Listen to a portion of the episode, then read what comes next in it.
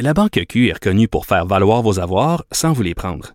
Mais quand vous pensez à votre premier compte bancaire, tu sais, dans le temps à l'école, vous faisiez vos dépôts avec vos scènes dans la petite enveloppe. Hmm, C'était bien beau. Mais avec le temps, à ce compte-là vous a coûté des milliers de dollars en frais, puis vous ne faites pas une scène d'intérêt. Avec la Banque Q, vous obtenez des intérêts élevés et aucun frais sur vos services bancaires courants. Autrement dit, ça fait pas mal plus de scènes dans votre enveloppe, ça. Banque Q. Faites valoir vos avoirs. Visitez banqueq.ca pour en savoir plus. Pendant que votre attention est centrée sur cette voix qui vous parle ici, ou encore là, tout près ici, très loin là-bas, ou même très, très loin. Celle de Desjardins Entreprises est centrée sur plus de 400 000 entreprises partout autour de vous. Depuis plus de 120 ans, nos équipes dédiées accompagnent les entrepreneurs d'ici à chaque étape pour qu'ils puissent rester centrés sur ce qui compte, la croissance de leur entreprise.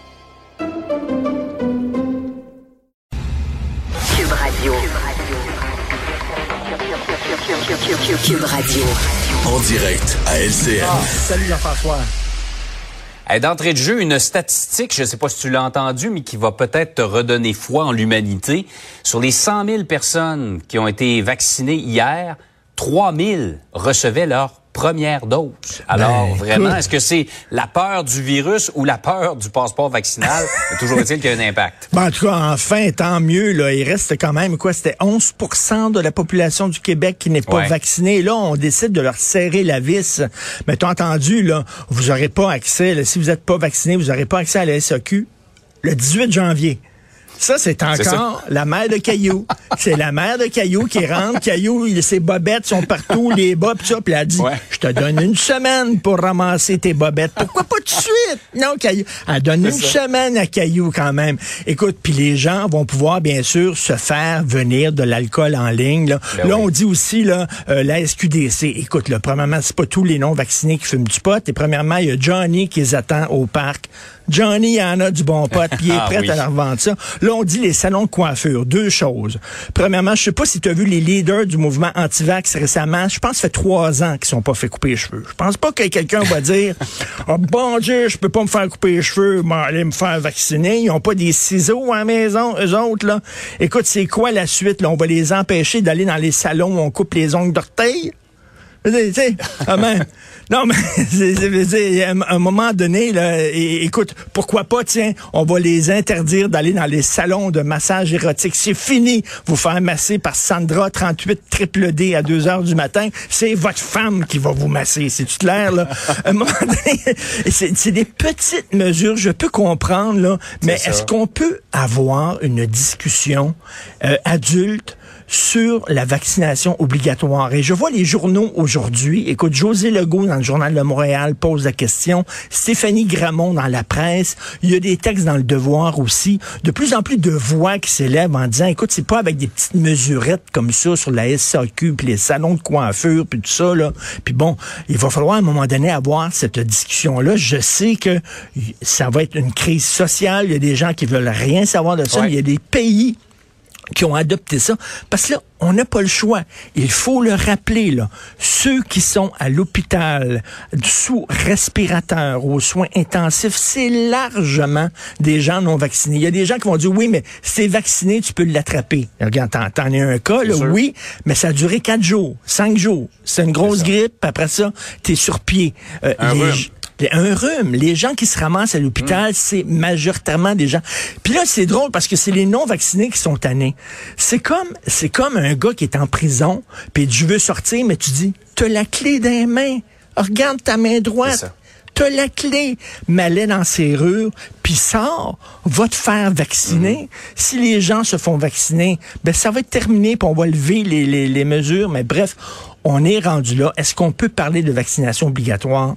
J'espère. On a eu une discussion sur l'aide médicale à mourir. Souviens-toi, c'était très controversé Ouais, au ouais, début. ouais. On a réussi à en parler calmement. Peut-être qu'on peut parler de ça aussi, de vaccination obligatoire, parce que je pense pas que c'est l'interdiction d'aller au salon de coiffeur qui va faire peur à bien du monde.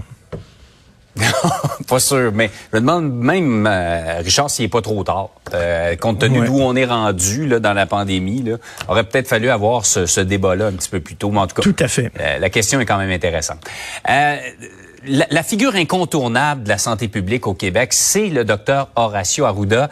Il faut le reconnaître, Richard, il est de plus en plus contesté. Il y a même des gens qui disent que peut-être qu'il est temps passer à quelqu'un d'autre. Écoute, Monsieur Arruda a été très important, faut le dire là, quand même. Au début, c'est un personnage extrêmement sympathique. Il a calmé nos angoisses. hein. Au début de, de cette pandémie-là, on était inquiets, on était angoissés. Monsieur Arruda nous parlait euh, de façon sympathique tous les jours. Il a calmé bien du monde. Il a joué un rôle important. Mais là, écoute, on est, on est comme en guerre avec un virus extrêmement virulent. On a besoin d'un oomph au gouvernement. On sent que les gens, les autorités sont fatigués comme nous autres, sont épuisés. On a besoin d'un nouveau, un nouveau départ. Et je pense d'avoir quelqu'un d'autre à la direction de la santé publique parce que on entend des fois M. Arruda, entre autres, là, sur les masques N95 dans le milieu scolaire. Il dit, oh, c'est vraiment pas important d'en avoir. De toute façon, les gens sauront pas comment le mettre. On est-tu des gnochons? Regarde, j'en ai un, là, N95. Regarde, je vais vous le montrer. Hein? Facile à mettre, là. Comme ça. Hein? C'est de même. C'est de même qu'on met ça, la N95. Et ça va très bien. non, mais tu sais, il, il- il- il dit, il a déjà dit, le masque, ça donne un faux sentiment de sécurité. Écoute, Jean-François, Ouais. on peut dire ça des ceintures de sécurité dans l'auto. Hein? Quand tu es attaché, tu as un faux sentiment de sécurité, tu risques d'aller beaucoup plus vite, alors que si tu n'étais pas attaché, tu, disais, tu te dirais, oh, si j'ai un accident, ça peut être grave, je vais y aller plus mollo. Donc, enlevons toutes les ceintures de sécurité des autos. À un moment donné, il y a des incohérences dans le discours de M. Arruda, puis on dirait que des fois, il n'est pas au fait des nouvelles informations, de la littérature scientifique. Il y a Joanne Liu, on le dit souvent, le PQ demande qu'elle soit intégrée dans la cellule de crise. Euh, L'ancienne présidente de Médecins sans frontières qui a lutté contre les épidémies de choléra, contre les épidémies de- d'Ebola. C'est une femme de terrain. Ça serait le fun. Et là, je dis pas que M. Arruda euh, a mal fait sa job. C'est tout ça. Je pense qu'on est dû là, pour un autre, une autre personne à la direction de la santé publique. Parce que la situation... du sang neuf, de, de nouvelles idées, de nouvelles façons de voir les choses. Peut-être que ce serait Ben, pas mauvais. Sans écoute, rien madame- enlever à ce qu'a fait le docteur Arruda. Madame Liu, là, c'est Wayne Gretzky. On a Wayne Gretzky dans l'équipe, Oh, là, oui. puis on, on le laisse sur le banc. On le laisse sur le banc. sur le banc. C'est ça. Puis là, on laisse M. Arruda, là, là, et un peu comme, euh, comme euh, Mario Tremblay a laissé Patrick Roy, là, un peu trop longtemps sur la glace, à un moment donné. Il aurait fallu qu'il le retire un peu. C'est un peu ça. Alors voilà. Bon parallèle sportif. Euh, là, Richard, par exemple, le masque, là, va falloir se reparler parce que t'as pas, C'est comme pas ça? lu toutes les consignes. Pas là. comme ça? Non. C'est pas- C'est comme ça, peut-être. Salut, bon week-end. Salut.